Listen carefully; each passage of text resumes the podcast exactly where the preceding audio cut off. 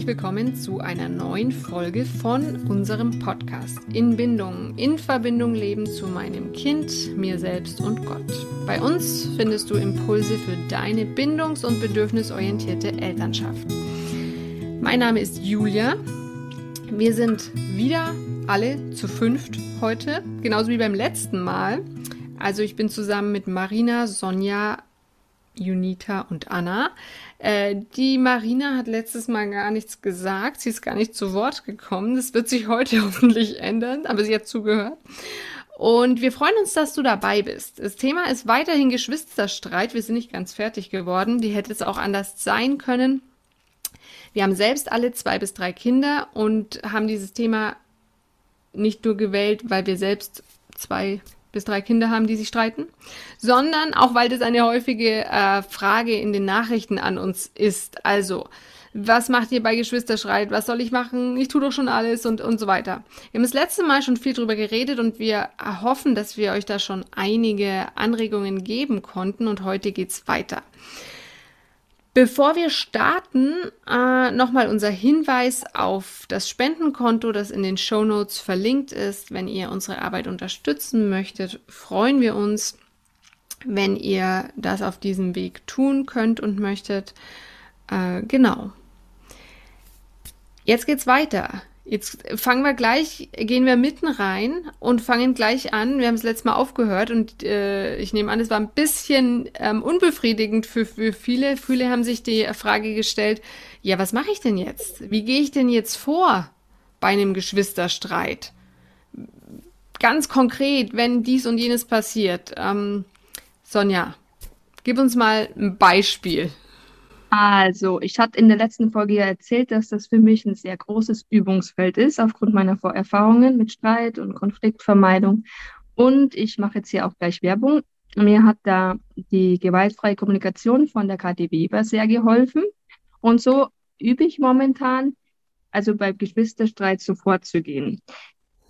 Also erstens sage ich meinen Kindern, wenn ihr streitet und der andere geht über eure Grenze, dann sagt Stopp. Und ich muss sagen, dass das sogar bei meiner ähm, fast fünfjährigen Tochter jetzt funktioniert, dass sie dann wirklich zu ihrer Schwester sagt, Stopp, Stopp, Stopp. Aber das ist halt so, dass die Schwester dieses Stopp dann, also diese Grenze nicht achtet. Und also sobald ich im Kinderzimmer auch höre, dass es jetzt lauter wird, ich warte manchmal noch ein bisschen, aber wenn ich dann merke, es wird lauter, dann gehe ich hoch. Und dann sagt mein Mann oder ich, also wir machen das beide so mittlerweile, sagen wir, braucht ihr Unterstützung? Gerade? Ich sehe, ihr habt da gerade Schwierigkeiten, ja, also, oder braucht ihr Hilfe? Dann kommt oft Nein. Es kommt immer darauf an, wie weit die Emotion schon hochgekocht ist, sage ich jetzt mal. Wenn sie schon extrem hochgekocht ist, das heißt, ich sehe jetzt, ähm, dass ähm, das eine Kind schlägt oder das andere schreit oder was, dann gehe ich sofort in die Position erstens schützen, ja. Das heißt, ähm, ich sage zu dem Kind, eben, du bist mir wichtig, ich muss dich jetzt schützen. Und dann nehme ich das im Arm, ja, und, und, und halt dann die Hand so vor, vor das andere Kind, weil mir Sicherheit extrem wichtig ist. Und das sage ich den Kindern auch immer, das, weil mir das manchmal als Kind gefehlt hatte. Also körperliche Sicherheit auch, wo ich sage, so, Sicherheit ist jetzt wichtig. Und dann habe ich natürlich gleich die andere Situation. Es kann auch sein, dass ich gleich ins Trösten gehen muss, weil das andere Kind weint. Ja, also versuche ich dann so die Situation zu klären. Ich rufe dann auch oft ähm, diese Sätze wie Stopp, Stopp, die Sachen bleiben heile, ja. Das, das, deine Schwester bleibt jetzt heile, ich bleib heile, weil es passiert dann auch ganz schnell, dass, sag mal, wenn jetzt die Kleine gegen die Große zwickt, dass sie mich dann auch zwickt und dann versuche ich sie auch ein bisschen zu nehmen, sagen Stopp. Und meistens ist es aber so, dass meine Kinder dann in dieser Situation beide auch in Ruhe gelassen werden. Und sie haben jetzt schon gelernt, dass sie auch wirklich sagen, Mama, ich will jetzt meine Ruhe, ja. Die Ältere, die zieht sie dann auch manchmal kurz zurück. Und was natürlich nicht funktioniert, ist in der Situation dann Positionen zu klären oder was. Aber das machen wir dann, sobald es möglich ist, dass wir dann versuchen, schon zu besprechen, was war jetzt dem einen sein Problem, was dem anderen seins und was war dein Bedürfnis, was hast du gebraucht, was hat sie gebraucht, was hat dich gerade verletzt. Und da denke ich, ja, da bauen wir so. Also es wächst, manchmal geht es schief, manchmal funktioniert es. Ähm, oftmals denke ich auch dran zu sagen, ähm, also wenn ich jetzt merke, dass mich das gerade extrem triggert, ähm, dann kommt mir oft dieser Satz im Kopf, Jesus, komm in die Situation mit rein. Also dann fühle ich mich wieder sicherer und kann etwas runterfahren. Und wenn das alles gar nicht funktioniert, dann springt mein Mann ein. Also wenn er sieht, dass ich jetzt die Situation nicht lösen kann und getriggert wird, dann rufe ich, äh, komm jetzt, ich, ich brauche selber Hilfe, ja, weil. Hm. Und was ich dann noch empfehlen kann, ist, was meinen Kindern da hilft, was wir jetzt schon ganz oft angehört haben, ist von, ähm, von der Mira, von dem Podcast von der Mira, diese Folge über das Streiti-Teiti-Spiel. Also das kann ich empfehlen. Also das hört meine, also fast Fünfjährige jetzt auch an und wir können dann nach dem Streit aufgrund von Beispielen dann da auch in die Situation reingehen und die klären. Ja. Mhm. Cool. Also das war es jetzt mal so weit von dem, wie wir es versuchen zu machen, sage ich mal, ja. Ja, ich werde auf jeden Fall euch die Folge von der Mira und dem fliegenden Haus über das Streiti-Taiti-Spiel ähm, verlinken, genauso wie wir ähm, Kathi Bebers Podcast nochmal verlinken werden. Da könnt ihr, es hat auch immer ganz viele praktische Beispiele von ganz, ganz vielen unterschiedlichen Situationen, wo wir alle, glaube ich, viel lernen durften. Marina, wie ist es bei euch? Ich versuche immer das Sprachrohr für meine Kinder zu sein.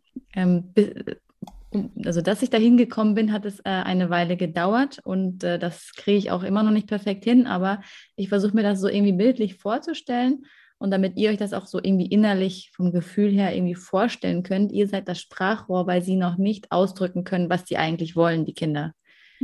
Wenn da gerade irgendetwas ist, die wollen irgendwie das gleiche Spielzeug oder es hat gerade irgendwie im Spiel nicht so funktioniert, wie sie gerade wollten, können die nicht so flexibel sein mit ihren Programmen in ihrem Kopf. In ihrem Kopf ist so, ich baue jetzt den Turm und der muss auch genau so aussehen, wie ich mir das gerade vorgestellt habe.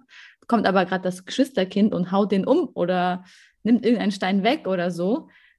Zack, das Programm ist umgeschmissen. Ähm, hoher Stress, äh, Alarm äh, und dann kommt Fight or Flight, falls euch das was sagt. Ne? Das ist dieses wie reagiere ich in einer Gefahrensituation? Und das ist ja bei den Kindern das ganz schnell. Das ist ja bei uns auch ganz schön schnell. Also wenn wir uns, wie, wie reagierst du, wenn deine Kinder sich halt streiten, dann bist du ja selbst im Stress und manchmal reagieren wir auch Fight oder Flight. Mhm. Genau, auf jeden Fall, ähm, ja, sind sie in diesem Modus. Ihr kognitives Gehirn ist nicht angeschaltet eigentlich. Und ähm, du, äh, ja, du ähm, kommst ja nur ran, eigentlich, indem du sie spiegelst, in, indem du eigentlich ihre Bedürfnisse so, so den Nerv triffst, was sie eigentlich wollten. Ne? Also, wenn zum Beispiel bei mir uns jemand was aufbaut, wir haben einen, also einen Bruder, Bruder also einen meiner Kinder, baut gerade was auf und der will da gerade voll die Stadt machen. Der andere kommt und holt sich da was, weil er das irgendwie braucht. Dann kommt und dann wird hinter dem was hergeschmissen oder was weiß ich. Und naja, ich könnte jetzt sagen, man schmeißt nicht, das darf man nicht, man muss lieb sein zu seinem Bruder und ne, diese ganzen Einreden, Belehrung, bla bla. Ähm, dann äh, kommt eine Schutzmauer. Also entweder die schalten auf stumm oder also auf ähm, taub oder Angriff auf mich. Also genau, das ist immer dieses Machtkampf, Machtkampf. Aber wenn ich das Sprachrohr bin, so stelle ich mir das dann immer irgendwie bildlich vor, dann sage ich äh, zu dem, der dann die Stadt gebaut hat, oh Mann, du hast dir das gerade äh, so, du wolltest das gerade so gut aufbauen und jetzt hat er dir dieses eine Teil weggenommen. Also das ist eigentlich das, was er damit sagen wollte, äh, als er dem anderen da was hinterhergeschmissen hat. Eigentlich wollte er den sagen, Mann, das hat bei mir voll nicht geklappt, jetzt bin ich aber richtig frustriert, dass du mir das weggenommen hast, weil ich das anders wollte. Und dann hört das ja auch der andere Bruder. Der hört eigentlich, was im Inneren von dem anderen sieht. Also das ist auch wieder dieses Perspektivenwechsel üben, Empathie üben. Und äh, von dem anderen Kind bin ich aber auch gleichzeitig das Sprachrohr. Äh, dann sage ich, oh, aber er wollte gerade irgendwie, da, was, was weiß ich, was mit dem Auto das und das machen. Wahrscheinlich hatte der auch gerade richtig Spaß und er brauchte gerade dieses Teil. Ähm, durfte er das nehmen? Und dann sagt der andere natürlich, nein, darf der ja nicht nehmen. Äh, ja, also nur um euch so ein Gefühl zu geben, wie ich versuche, das in Worte zu packen, was eigentlich bei denen so gerade ist, was sie gerade nicht können, weil sie einfach so in diesem Fight-or-Flight-Modus sind. Mhm. Genau, das wäre so ein Beispiel. Und da muss man einfach, ähm, ja, um diese Haltung zu haben und dieses Sprachrohr zu sein, muss man halt diese Augen haben von, also und diese, diese Haltung des guten Grundes. Mhm. Und nicht dieses, ähm, in allem, ähm, wie soll man sagen, wie, das, das Schlechte sehen oder mhm. dem anderen was Schlechtes ähm, unterstellen. Unterstellen, genau. Ständig dem anderen das Schlechte unterstellen. Und wir, wir wundern uns, warum wir so viele Erwachsene äh, sind hier in unserer Gesellschaft, die ständig dem anderen nur das Schlechte unterstellen und irgendwie nie das Positive in anderen sehen können. Ja, weil wir schon in unseren Kindern von Anfang an alles schlecht unterstellen. Ähm, also sehr oft, ich spreche das jetzt so von mir, wie ich angefangen habe mit meiner Elternschaft. Und ähm, ja, das zu verändern, das ist echt ein großer Prozess und zu, ja, einen guten Grund zu sehen, auch wenn ich jetzt gar nicht den Grund weiß. Weil äh, es gibt ja auch ganz oft, äh, unsere Hörer schreiben uns ja, äh, mein Kind, der macht aber ähm, das so hinterhältig. Der macht das so heimlich und immer, und immer so den ganzen Tag so piesacken oder ja, irgendwie so, damit ich es nicht sehe. Und ähm, ja, was ist denn das? Was ja, oder das? Äh, und dann grinst er mich auch noch an. Mhm. Oder so.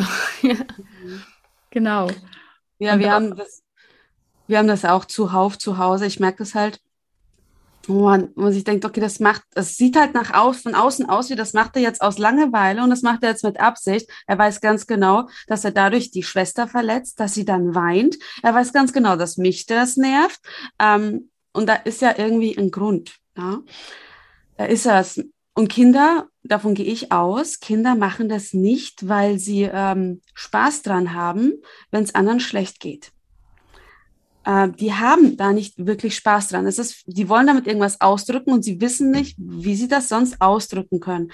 Und ich glaube einfach, ich habe bei der letzten Folge erzählt, dass in Kindern häufig ganz viele Emotionen sind, bei uns aber auch, die sie nicht definieren können. Und häufig haben sie Frusterfahrungen in ihrem Alltag, Trennungserfahrungen und dieser Frust, der wird nicht verarbeitet. Und Frust muss ja irgendwie raus. Und Frust geht häufig raus durch, ähm, durch Angriff. Und dann greifen Kinder an und die wissen gar nicht warum. Ich merke das bei meinem Großen.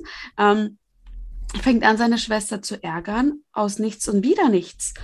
Ähm, und wo ich, und wenn man sagt, jetzt hör auf, ne, also das, dieses, ne, ähm, das nützt nichts, weil dann sage ich eigentlich ihm damit, hör auf zu fühlen, hör auf, das irgendwie auszudrücken, was gerade in dir ist. Dabei braucht er eigentlich eine Unterstützung, dass man ihm irgendwie Worte gibt, ne, so wie du sagst, Marina, ein Sprachrohr ist und ihm gleichzeitig hilft, ähm, das zu verarbeiten. Ne? Und dann zu, und dann eben zu verstehen, okay, da ist jetzt irgendwie eine Frustration. Okay, wie kann ich helfen? Wie kann ich meinem Kind wirklich helfen, Frustration zu verarbeiten? Und das merke ich häufig schon, wenn ich ihn vom Kindergarten abhole. Okay, war der Kindergartentag heute super oder hatte einiges mitgenommen? Da, wo ich jetzt wirklich ansetzen muss zu Hause, dass er das verarbeitet. Das ist meine Verantwortung, dann zu sehen, wie, wie ausgeglichen ist gerade mein Kind, was hat sich angestaut und dann zu gucken, okay, was kann ich mit meinem Kind spielen? Also äh, sei es irgendwie verstecken, jagen, kämpfen, manchmal ist es Malen, manchmal ist es ein Kneten, manchmal ist es ein Musik hören und sich zur Musik bewegen, manchmal ist es raus in den Wald gehen und klettern. Also wenn ich weiß, okay, da ist was, was verarbeitet werden muss, dann muss ich die, also übernehme ich die Verantwortung für die Gefühle meines Kindes, weil er, er kann das nicht kontrollieren und überlege mir, wie kann ich ihm eine Möglichkeit geben, dass das Ganze verarbeitet wird, sodass äh, niemand zu Schaden kommt. Hm. Das, das hilft, hat mir einfach so enorm geholfen.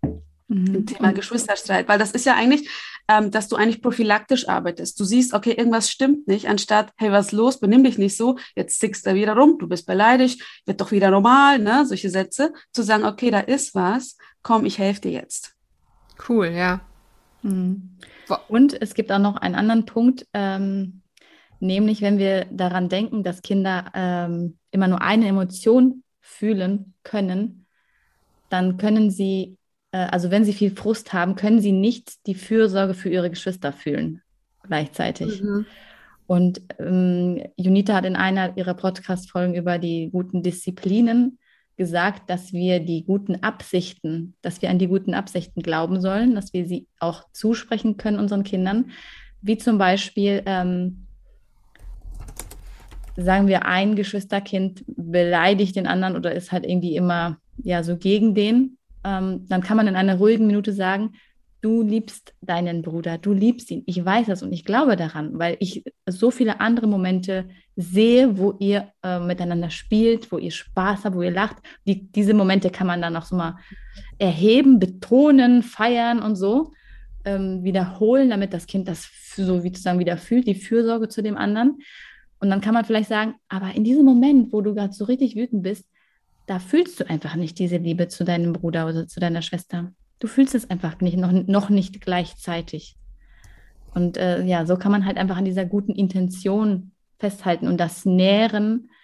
Ähm, und ich erlebe das bei meinem ähm, Älteren auch, dass er das auch schon irgendwie so, der hört da wirklich genau zu. Also wenn man denen sowas Positives zuspricht, da machen die ihre Ohren auf, weil mhm. das ist was, was so, was die so aufsaugen und das mhm. brauchen die statt so. Aber du musst immer lieb sein zu deinem Bruder und mhm. wehe, ihr streitet jetzt so. Ja. Ne, dann geht es wieder zu, dann gehen die Ohren zu. Das kann ja. ich genauso bestätigen. Das ist bei uns echt auch so. Und das Interessante ist auch, ich erkläre meinem großen Kind auch, deine Schwester kann noch nicht das mit diesen zwei Gefühlen auf einmal. Ich weiß, dass du das schon kannst. Ich weiß, dass du sie auch lieb hast, ähm, wenn du gerade sauer auf sie bist. Aber das ist bei ihr noch nicht so.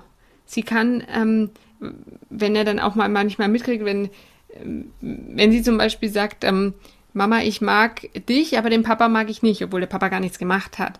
Ähm, das ist so eine typische Aussage für, für so eine drei-, vierjährige, ähm, die einfach noch nicht vom Kopf her die Reife hat, um zu spüren, dass sie beide gleichzeitig lieb haben kann. Also immer nur dieses Eindimensionale.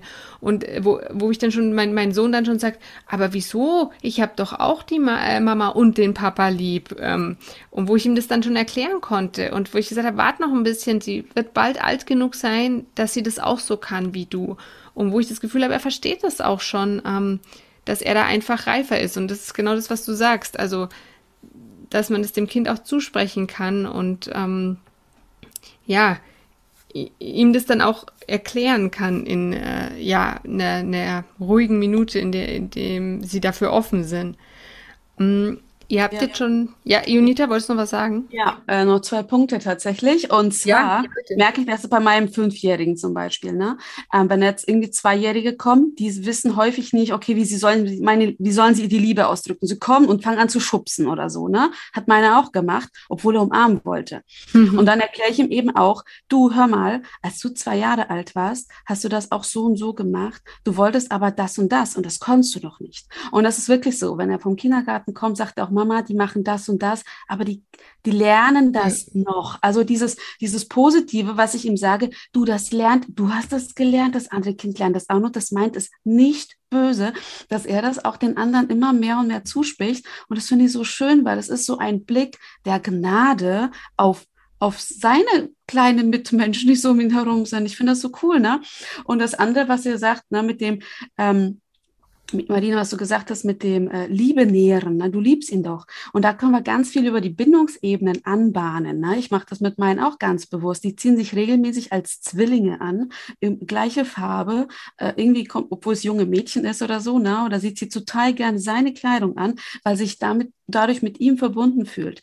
Also mhm. über die Gleichheit, über irgendwie Loyalität, also dass man immer ganz viel über die Bindungsebene guckt, okay, auf welcher Bindungsebene steht gerade welches Kind mhm. und wie kann ich die jetzt verbinden miteinander, dass die möglichst viel Bindungsmoment, ähm, äh, ganz viel emotionale Bindung zu ihrem Geschwisterchen haben. Weil wenn die äh, kognitive Reife dann kommt, können sie immer besser mischen und spüren wirklich die Liebe zu, zum Geschwisterchen und nicht ein, wir dürfen nicht hauen, sondern ein, ich will nicht hauen, weil mir der andere so wichtig ist. Und das dürfen wir und können wir wirklich im Alltag durch ganz, ganz, ganz viele Dinge nähren.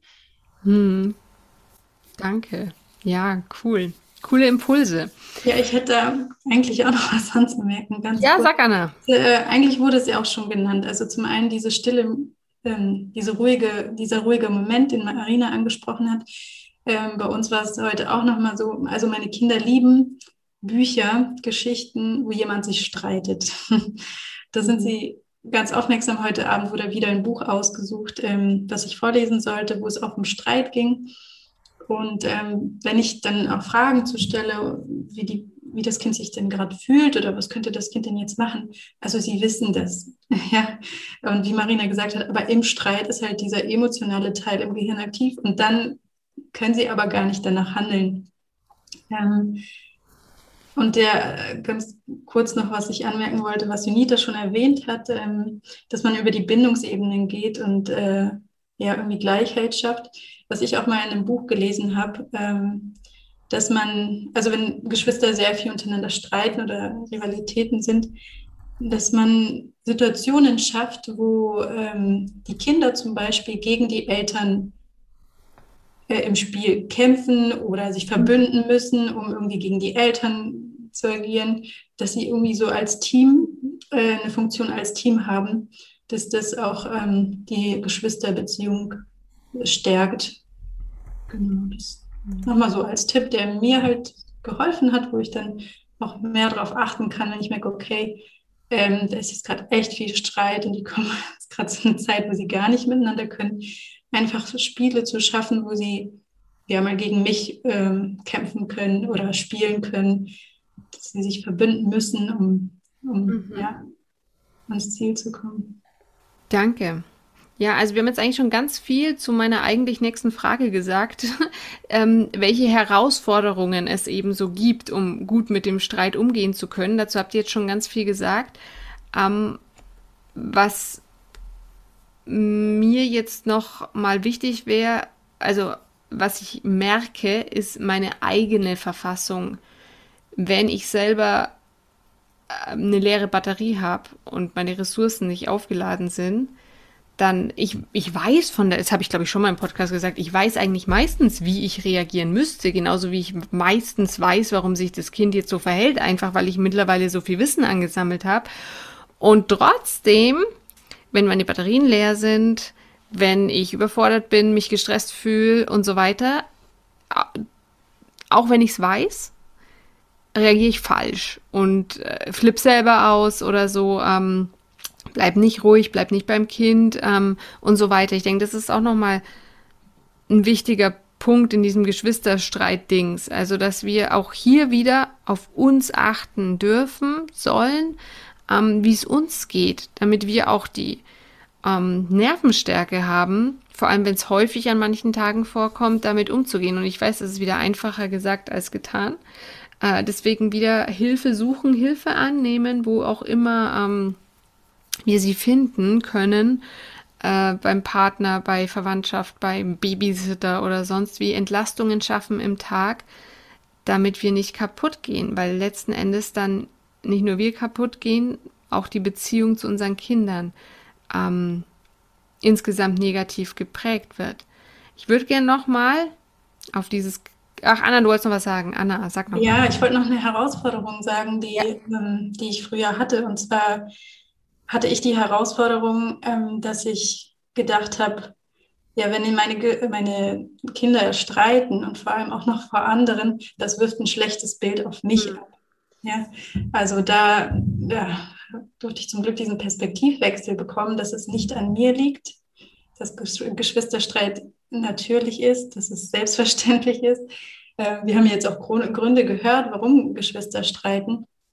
Und äh, einfach davon loszukommen, es ist nicht meine, also es hat jetzt nichts damit zu tun, was für eine Mutter ich bin, wenn meine Kinder sich streiten. Ähm, ja, wir haben ja auch schon in der letzten Folge gehört, gerade so als Christen ist das ja vielleicht nicht gern gesehen, aber ähm, genau, das ist, das war halt eine große Herausforderung für mich, ähm, mit Streit umzugehen, weil ich das dann sofort auf mich äh, projiziert habe. Hm, hm. Ja, auf jeden Fall. Ich, ja, ich, ja. ich merke bei mir auch beim Umgang mit Streit, also wenn jetzt ein Kind auch völlig emotional unausgeglichen ist und nur ärgert und so, werde ich irgendwann auch einfach wütend. Und da merke ich auch, in diesem Moment brauche ich persönlich auch einen Adaptionsprozess, wo ich zu meiner Traurigkeit finde und, und merke, boah, das funktioniert gerade so nicht. Und mhm. mein Stopp und mein Hör auf und jetzt lass das und ich bin jetzt genervt, ich werde jetzt wütend, ne? bringt alles überhaupt nichts. Ne? Das ist wie so gegen eine Wand rennen und irgendwann werde ich, äh, ne, geht man dann auch zum Angriff über, indem man dann schreit oder was auch immer, mhm. ähm, wenn man nicht auf sich achtet. Und ähm, das ist immer so meine, meine Herausforderung, dass ich sage, okay, ich brauche in dieser Situation Vergeblichkeit, ähm, dass, es, dass es so, wie ich gerade probiere, nicht funktioniert und dass ich dann ähm, eine neue Strategie mir ausdenken kann. Und das ist bei mir halt häufig einfach wirklich durch ähm, durch das, durch das Spiel und sei es auch, indem ich durch das Spiel die Tränen von meinen Kindern hervorlocke, dass ihre äh, Frustration durch die Tränen zum Beispiel auch rausgeht, weil das ist ja auch möglich, ne? Ähm, dass ich plötzlich ähm, äh, man Situationswechsel, die streiten und irgendeine coole Idee von einem selber, komm, lass das und das machen. Jetzt letztens hatte ich dir, nee, plötzlich habe ich mich in einen Frosch verwandelt, tatsächlich, und war plötzlich ein quakender Frosch, der gehüpft ist im Wohnzimmer und die haben sich total gefreut. Und dann sind sie, ähm, losgerannt und haben ihren Mini-Frosch geholt und der heißt Quaki. Und dann haben sie gefragt, wie heißt du denn? Ich sagte, ich heiße auch Quaki. Und dann dachte ich mir, boah, warte mal, jetzt nutze ich die Gunst der Stunde und probiere was aus. Und habe ich mich so hingesetzt und dann habe ich so getan, als ob der Frosch, der Kleine von meinen äh, Kindern, mein, also mein Bruder ist, mein verschollener Bruder, den ich nie nicht mehr gesehen habe, somit voll Quaki, Quaki, so, ne, so voll, voll weinerliche Stimme, so, ne. Boah, das hat so, so bei meinen Kindern reingehauen. Die waren so traurig plötzlich. Und meine Kleine, das ist aber mein Quaki. Und mein Großer am Heulen. Mama, das, also, denken wir, also erstmal, erstmal total geflasht, so, was ist hier los? Mamas Quaki, so viel Emotion, aber die Sache ist einfach folgender, ne? Durch dieses Spiel hat er einfach plötzlich so viel Energie abgebaut, so viel Unruhe und das ist durch die Tränen raus und es war okay.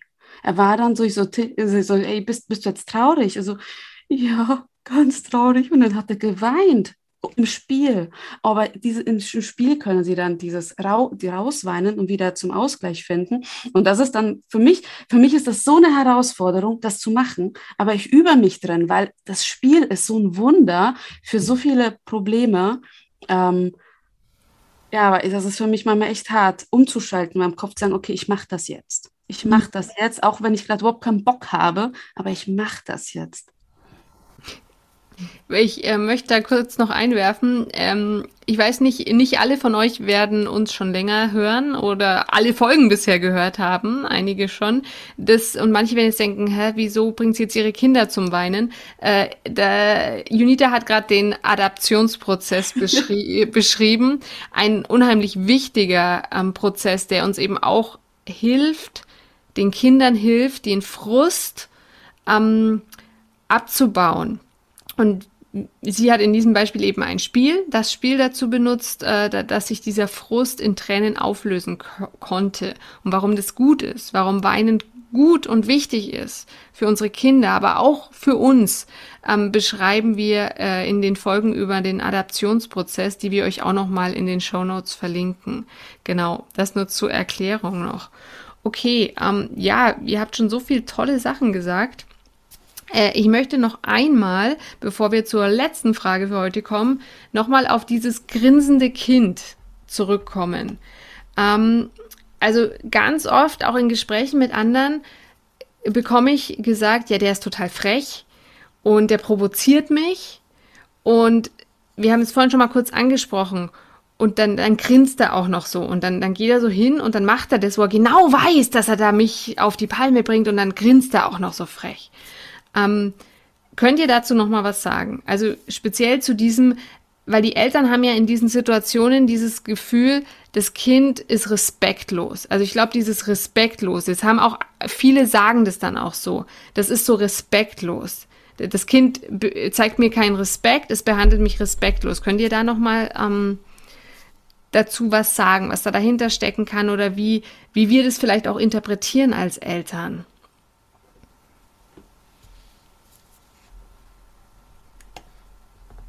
Der Impuls, der dann kommt, ich muss jetzt meinem Kind Grenzen setzen. Ne? Ich muss ihm jetzt. Genau, ich muss, ich muss jetzt zeigen, wer hier der, der erste Impuls. Ne? Genau, oder wer die Herrin im Haus ist. Ja, ja, ja. Und dann kommt auch so diese eigene Wut wieder, diese Elternwut.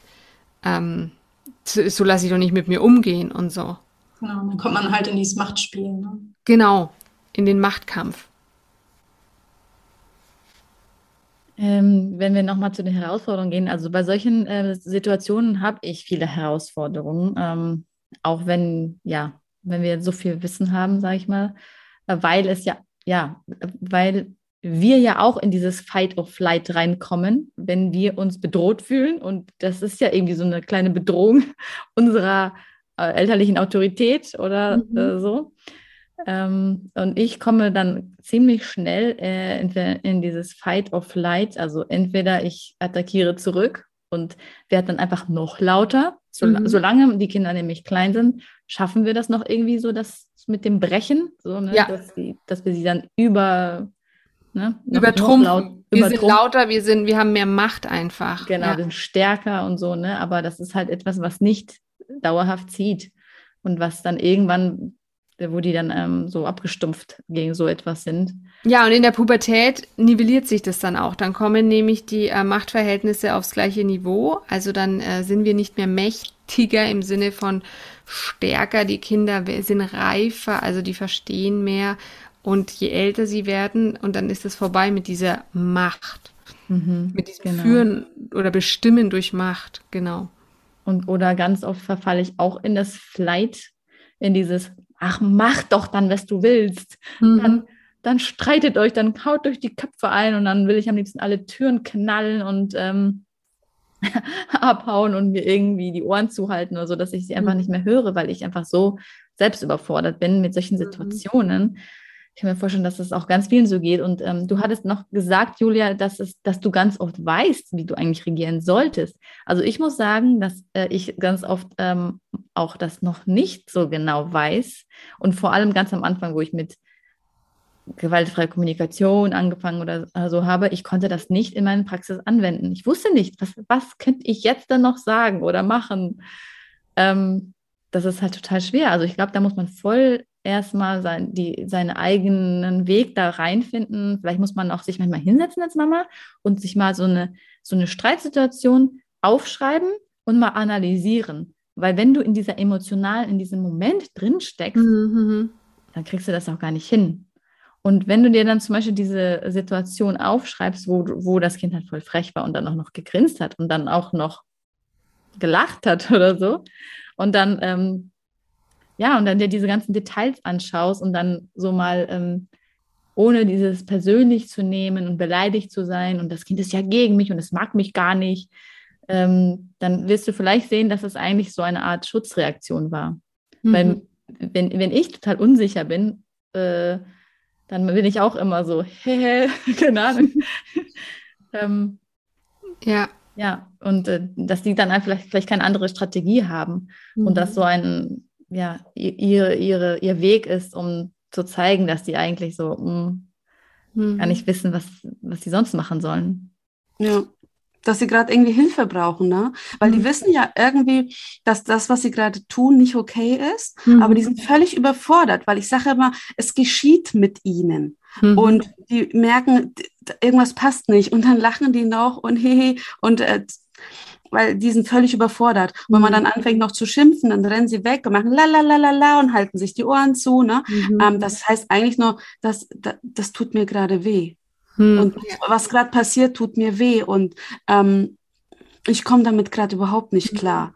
Und, und eigentlich brauchen Kinder in solchen Momenten genau das, äh, was wir häufig überhaupt nicht geben wollen, weil wir selber dann so mit unserer Wut zu kämpfen haben. Eigentlich brauchen sie ja liebevolle Arme, wo die sie auffangen und sagen, hey, weißt du was, ich sehe dich, das, was du machst, ist nicht okay. Hey, aber dich mag ich dich mag ich und ich würde gern was, weiß ich, mit dir spielen oder mit dir was machen. Mhm. Komm, kompletter Situationswechsel. Ähm, und später, wenn sich die Gemüter beruhigt haben, ne, dann drüber reden, nicht in mhm. der Situation. Aber in dem Moment sagen, bei mir bist du sicher, egal was du anstellst, ich liebe dich, ähm, wir gehören zusammen, wir sind ein Team. Ähm, komm, wir machen etwas komplett anderes. Mhm. Ähm, und dann und dann kann man reden über, welche Bedürfnisse du da hattest, welche, welche Frustration, was auch immer. Ne? Ähm, genau, aber immer ganz viel Sicherheit geben in solchen Situationen. Das ist ähm, bei uns auch total hilfreich. Mhm. Und ich denke auch, man muss sich bewusst machen, also was mir geholfen hat, ähm, das Kind ist nicht, also das Kind provoziert mich in Anführungszeichen, weil es eine Reaktion von mir möchte und weil es vielleicht schon gemerkt hat, es spürt ja, dass es durch dieses und jenes Verhalten eine Reaktion in mir auslösen kann. Und äh, natürlich hätte es lieber eine liebevolle Reaktion, aber es weiß sich in dem Moment einfach nicht anders zu helfen und tut dann das, weil es möchte seinen Frust vielleicht loswerden oder auch einfach, dass ich reagiere. Ich, ich soll Reaktion auf das Kind zeigen. Ich, ich soll es irgendwie wahrnehmen, ja. Das ist ja, steckt auch ganz oft dahinter. Gerade in diesen Entthronungskontexten, von denen wir beim letzten Mal schon gesprochen hatten. Und das ist ganz oft auch das, dass das ältere Geschwisterkind dann eben so frech und provozierend wird, wenn das jüngere da ist. Aber das ist ja genau wieder diese Hilflosigkeit, Junita, von der du auch gesprochen hast. Diese Angst, auch was ist jetzt los? Jetzt ist wieder ein neues Kind da und das oder dieser Frust, der dann da ganz oft so rauskommt und dann auch, wenn Eltern oft sagen, das Kind manipuliert mich dann oder versucht mich zu manipulieren. Ein dreijähriges Kind kann nicht manipulieren, weil ein dreijähriges Kind äh, kann keinen Perspektivwechsel es ist von der Hirnreife noch nicht reif genug, dass es sich in andere hineinversetzen kann. Deswegen hat es auch noch keine Empathie, die entwickelt es dann erst. Und wenn ich mich aber keine, nicht in andere hineinversetzen kann, wenn ich keinen Perspektivwechsel machen kann, dann kann ich nicht manipulieren. Weil die Voraussetzung, dass ich jemanden anders manipuliere, ist, dass ich weiß, was ich von dem will, dass der dann tut und wie, wie der gerade denkt und wie der sich gerade fühlt. Aber das kann ein dreijähriges Kind einfach nicht, zum Beispiel jetzt. Es fängt erst mit vier so an, ja, langsam. Genau. Was ich für mich persönlich wichtig finde, also das habe ich intuitiv immer so gemacht. Ähm, ich weiß nicht, wie ihr das macht. Ähm, Jonita, du hattest jetzt gesagt, klar, im Nachhinein nochmal die Situation durchgehen und besprechen. In einem ruhigen Moment, das hatten wir auch vorhin schon gesagt. Also mir ist es auch immer wichtig, dass ich das mit meinem Kind eins zu eins mache. Also ohne, dass das Geschwisterkind dabei ist, weil das einfach so eine Verletzlichkeit vom, vom Kind ist. Mhm. Und ich glaube, es würde der Geschwisterbeziehung auch irgendwie schaden, wenn, gerade wenn es immer ein Kind ist, also wenn es ein Kind ist, was häufiger immer Streit provoziert, ähm, dass es ihm nicht gut tun würde, wenn das ja, andere Geschwisterkind auch mit dabei ist immer und ähm, ja, ich weiß nicht, ob ihr wisst, was ich meine. Ich ja. weiß nicht, wie ihr das handhabt, ob ihr dazu stimmt oder nicht. Nee, auf jeden Fall. Ähm, dass das, sonst kann das Kind sich auch oft nicht so öffnen, wenn das, wenn mehr als, als es selbst, wenn noch das Geschwisterkind dabei ist oder so. Ja, also einfach die Würde des Kindes da auch zu wahren. Ich ähm, genau. kann mich erinnern, dass ich ähm, als Kind, wenn ich irgendwas falsch gemacht habe, auch vor anderen immer gemaßregelt wurde. Und das ist nochmal so Demütigend. Genau. Ja, auf jeden Fall. Ja. Ja, ich glaube, da muss man halt abschätzen, ne, was gerade gut ist, weil was halt auch wichtig ist für sie, ne, da zu sagen, okay, das war jetzt mein Bedürfnis, das war dein Bedürfnis. Ne? Bei, bei uns ist es häufig so, dass wir auf, dann auf den Punkt kommen, Mist, wir hatten ein Missverständnis. Hm. Wir haben miteinander nicht gut kommuniziert. Und da finde ich es total wichtig, dass man mit beiden gleich zu einer Zeit gleichzeitig ähm, kommuniziert. Aber ich glaube, das, was du jetzt meinst, ist halt, wenn, wenn, wenn ein Kind was wirklich allein verbockt hat, oder? Hm. So im Prinzip, ne? Dass man dann halt wirklich äh, allein ins Gespräch mit hm. ihm geht und da muss ja. niemand dabei sein. Ja, zum Beispiel das grinsende Kind, was ja äh, angeblich provoziert ja. und alles ja. extra macht, dass man das nicht nochmal bloßstellt, äh, also das vielleicht ja. nochmal eine Bloßstellung wäre, wenn man das vor anderen nochmal. Mhm. Ja, auf jeden Fall. Ja. Okay, ich habe noch einen Satz für euch, was auch oft kommt bei Geschwisterstreit. Das müssen die alleine regeln. Ich bin jetzt nicht so eine Helikoptermutter, die sich da ständig einmischt. Das müssen die lernen, das allein zu regeln. Später müssen sie es auch mal allein regeln. Was denkst ja, das, das ist ja, ähm, ich glaube, also von dem, wenn man davon ausgeht, was wir schon alles gesagt haben, merkt man auch, dass das geht gar nicht. Aber man will, dass es fair zugeht, funktioniert es ja nicht, weil da musst du auch wirklich immer wissen, da musst du fähig sein, zu kommunizieren, hey, das ist gerade mein Bedürfnis, so stelle ich mir das vor. Du sag mal, wie stellst du dir das eigentlich vor? Weil wir sind ja beide wichtig, wir sind beide wertvoll und ich will ja auch, dass alle glücklich sind. Ne? Das ist, das übe ich mit meinen Kindern, aber das sage ich zu denen. Und Kinder haben, also Kleinkinder vor allem, häufig nur sich im Blick oder den anderen. Die geben dann schnell nach, weil der andere stärker ist, weil, oder irgendwie eine kräftigere Stimme hat oder was auch immer, die, dann geben die nach. Oder es, es wird immer der eigene Wille durchgesetzt. Aber diese Kooperationsbereitschaft, das müssen die endlos viel trainieren. Die brauchen super, super, super, super viel Unterstützung, dass diese Nervenbahnen im Hirn gelegt werden, dass, aha, in einem Streit geht es darum, dass am Ende, dass es allen gut geht, dass jeder gesehen wird und jedes Bedürfnis gestillt wird. Und das ist echt, das ist ein großer Akt.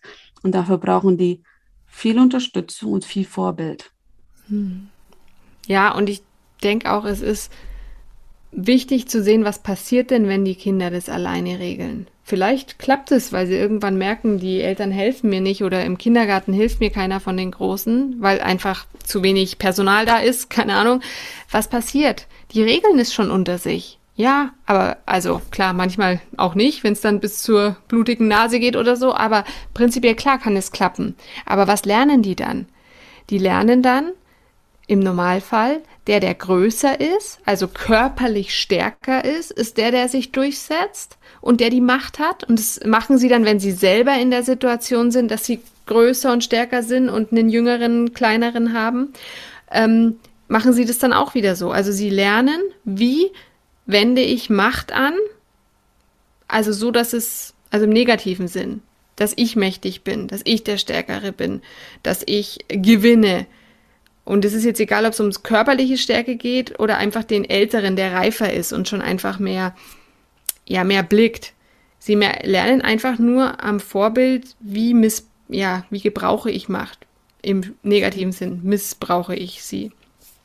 Anna, was wolltest du sagen? Ja, also ich würde gar nicht, also ich würde gar nicht so in die Extreme gehen, also gar nicht eingreifen oder immer eingreifen. Ähm, ich habe auch schon oft die Erfahrung gemacht, ich höre die Kinder, also es baut sich gerade was auf und ich denke so, okay, ich gehe jetzt hin, bevor jemand weint. Und wo ich dann eigentlich, äh, als ich ankam, äh, Zeuge davon wurde, wie sie den Konflikt tatsächlich selber gelöst haben, obwohl sie noch so klein sind, wo dann entweder einer nachgegeben hat und gesagt, ja, okay, du kannst es jetzt haben, oder sie haben gemeinsam eine Lösung gefunden also ich finde, da ähm, kann man jetzt nicht so extrem sagen, gar nicht oder immer eingreifen. Ich glaube, was wichtig ist, dass die Kinder einfach wissen, äh, da ist jemand, der helfen kann. Ähm, ja, vielleicht, dass man auch präsent ist. Also ich weiß nicht, ja, mhm. wie man das den Kindern so gut jetzt vermitteln kann, dass sie wissen, da ist immer jemand, an den kann ich mich wenden. Ja, ja. Aber ich würde ihnen auch schon auch den Freiraum lassen, mhm. Konflikte mal selber zu lösen. Ja, auf jeden Fall. Das ist für mich sehr wichtig und ich habe auch schon erlebt, dass es ähm, auch bei Kleinkindern möglich ist. Ja, weil sie das Geübte dann auch anwenden auf einmal. Ja, aber nur, wenn es denen richtig gut geht. Also mein Kleiner, also mein Großer, der ist fünf, der kann auch schon fragen, hey, was ist denn dein Bedürfnis? Und im Kindergarten analysiert der andere Kinder. Mama, die hatte das und das Bedürfnis und die Erzieherin hat das nicht verstanden.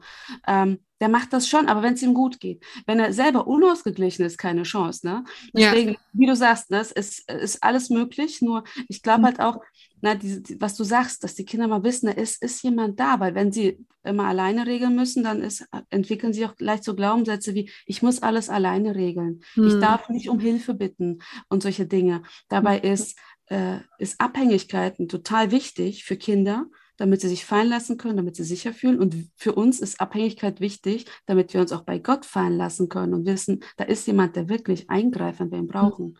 Und der größer ist, der stärker ist und der mein, der meinen, mir den Rücken frei hält. Ja. Ja, in dem Punkt, was du auch gesagt hast, da finde ich auch sehr wichtig, dass man ähm, seine Kinder gut kennt. Also ich bin immer noch dabei, meine Kinder kennenzulernen. Ja. Ähm, also ich finde das extrem wichtig, in, gerade in solchen Situationen, dann gibt mir das auch mehr Sicherheit, wie ich handeln kann oder die Bedürfnisse zu erkennen. Ähm, genau, wenn ich dann merke, okay, das eine Kind, wenn es auf Toilette muss, ist echt extrem, dann kooperiert es gar nicht und da gibt es eigentlich immer noch Streit und Angriff und so, obwohl es eigentlich das ko kooperativste Kind von allen ist. Aber in dieser Situation ist alles irgendwie ausgesetzt. Und das andere Kind, bei dem ist es Hunger oder ähm, wieder was anderes. Also da mhm. finde ich auch sehr wichtig, auf seine Kinder zu schauen und sie auch gut zu kennen. Wie gesagt, ich bin immer noch in dem Prozess. Ja, das stimmt. Das, ja, Marina, was sollst du noch sagen? Ich möchte noch mal eine Brücke zu, schlagen zu unserem Gottesbild. Ähm, Gott hat uns ja geschaffen als Menschen, die sowohl Bindung bedürfen als auch dieses äh, starke Autonomiebedürfnis haben. Mhm. Und dass, ähm, ja, Gott, also unsere Glaubenssätze sollen sein, immer wenn ich Gott brauche, wenn ich Hilfe brauche, dann ist er da. Und nicht, uns sollte nicht geprägt werden, ich muss das jetzt alleine schaffen. Ja. Und Gott, Gott schaut dann so, ob ich es auch richtig mache. Ja, genau. So nach dem Motto, sondern ich kann mich immer an ihn wenden. Mhm. Danke. Ja, voll wertvoll. Vielen Dank, Marina. Ähm, wir haben heute viel gesprochen. Ich versuche noch mal so ein paar, ich habe ein bisschen mitgeschrieben, so ein paar wichtige Sachen zusammenzufassen, aber ich, es wird bestimmt nicht alles äh, drin enthalten sein, aber nur noch mal so als Kurzzusammenfassung zum Abschluss. Ähm, Im Akutfall erstens das Kind schützen, das irgendwie Schutz braucht. Also im Akutfall dazwischen gehen und das Kind schützen. Gleichzeitig auf der Seite des Kindes bleiben. Also sowohl auf der Seite des, ähm, sage ich mal, schlagenden oder aggressiven Kindes, ähm, das, von dem die Aggression ausgeht, als auch natürlich äh, beim Opfer, also auf auf der Seite der Kinder bleiben, keine Schuldigen suchen und dann Strafen verhängen, weil jedes Verhalten hat seinen Grund, äh, wie wir heute äh, die zahl äh, zahlreiche Gründe äh, gehört und erörtert haben. Problem ist oft die eigene Wut auch der Eltern. Also, ähm, dass man dann im im Streit der Kinder selbst merkt, wie man selbst wütend wird. Äh, also sich um die eigene Wut kümmern und nicht an, dem, an den Kindern auslassen. Das ist, denke ich, auch eine große Kunst. Dann ein Sprachrohr fürs Kind sein, also GFK. Ähm, dann fühlt sich das Kind verstanden, es fühlt sich gesehen und kann dann auch, äh, wenn, wenn man sich verstanden und gesehen fühlt, egal ob als Kind oder als Erwachsener, dann kann man auch ähm, sich auf den anderen einlassen. Dann, dann nimmt es auch diese Aggression weg, diese Wut, ähm, weil man sieht, oh, der versteht mich, die versteht mich, die weiß, wie es mir geht. Ähm, und dann fühlt man sich geliebt und gesehen und das, das ist dann so, ja, und dann, dann, dann wird man frei und, und kann diese Wut äh, ein Stück weit abbauen. Ähm, Junita hat gesprochen vom Spiel, dass sie, wenn sie merkt, Unruhe ist im Kind, ähm, da ist heute was los, da hat sich was angestaut, dann durch Spiel entschärfen, also durch äh, verschiedene Formen des Spiels Kinder dürfen da auch zu ihren Tränen finden, aber auch so einfach ähm, durch Rumtollen oder so ähm, Energie, Aggression rauslassen auf ähm, sozial verträgliche Weise äh, im Rollenspiel, im Rumtoben, was auch immer. Und äh, weiterer Punkt, die Beziehung, die Liebe zwischen den Geschwistern in guten Momenten fördern, betonen, äh, wenn das eine Geschwisterkind fürs andere was tut, dass man das gesehen hat, das Feiern, also die Beziehung auf verschiedene Art und Weise zwischen den Geschwistern auch fördern. Und noch ein Punkt, den ihr alle, Sonja, gleich am Anfang auch erwähnt habt, das Nachbereiten. Also die Situation in der Situation nützt es nicht, da ist, da gibt's kein kognitives Hirn, da ist nur das Emotionale, ähm, die Reaktion, äh, da ist äh, das kognitive Denken ausgeschaltet äh, und deswegen nachbereiten getrennt davon. Es nützt nichts in der Situation zu diskutieren, sondern man braucht die Ruhe dazu. Einen am besten mit dem Kind allein diese Sachen nochmal reflektieren, ohne Vorwürfe äh, drüber reden, dem Kind auch zeigen, dass man auf seiner Seite ist. Ja, ähm, wir haben viel gelernt heute, viel gehört. Ihr habt hoffentlich viele Tipps mitnehmen können, wo ihr mal hinschauen könnt bei euch, bei euren Kindern, wie ihr in Zukunft vielleicht auch umgehen möchtet mit verschiedenen Situationen. Jesus sagt, wer in mir bleibt und ich in ihm, der bringt viel Frucht. Und das wünschen wir uns, das wünschen wir euch vor allem, dass ihr ähm, das auch erleben könnt in euren Beziehungen mit euren Kindern, aber auch mit anderen Erwachsenen. Habt Dank fürs Reinhören und seid auch beim nächsten Mal wieder dabei. Bis dahin, macht's gut und tschüss.